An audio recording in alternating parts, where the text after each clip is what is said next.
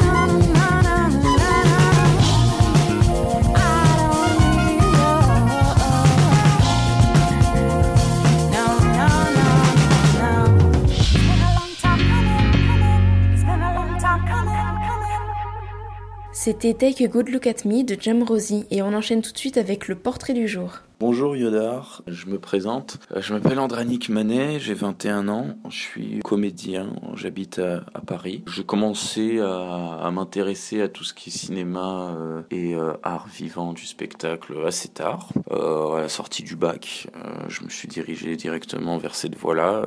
je suis issu d'une famille d'artistes qui ont immigré de, la Russie, donc j'ai toujours été attiré par le 7e art, même si jamais de ma vie je, je pensais en faire une vocation. Donc ça fait 2-3 ans que je joue dans plusieurs, euh, dans plusieurs théâtres parisiens euh, à travers ma formation de classe libre au cours Florent. J'ai eu la chance également de faire une formation derrière la caméra dans le programme Égalité des chances de, la FEMIS. Et du coup, euh, j'ai fait aussi des projets audiovisuels comme des séries télé, comme Section de recherche pour TF1, Origine ou Ben pour France Télévisions, Versailles pour Canal+, ou encore des longs métrages comme La Dream Team avec Gérard Depardieu de Thomas Réparer les vivants de Catel qui les verrait, qui était nominé à l'adaptation au César 2017. Euh, Également le rôle principal du dernier long métrage de Jean-Paul Siverac, mais provincial. Et euh, aussi des projets de, web-séries, de, de, spots publicitaires, euh, beaucoup de voix off aussi pour Google, pour des spots de prévention routière. Donc pour l'instant,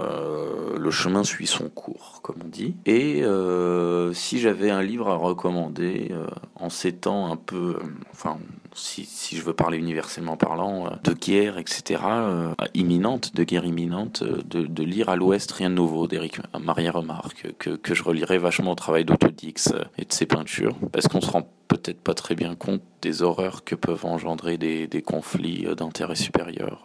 Voilà.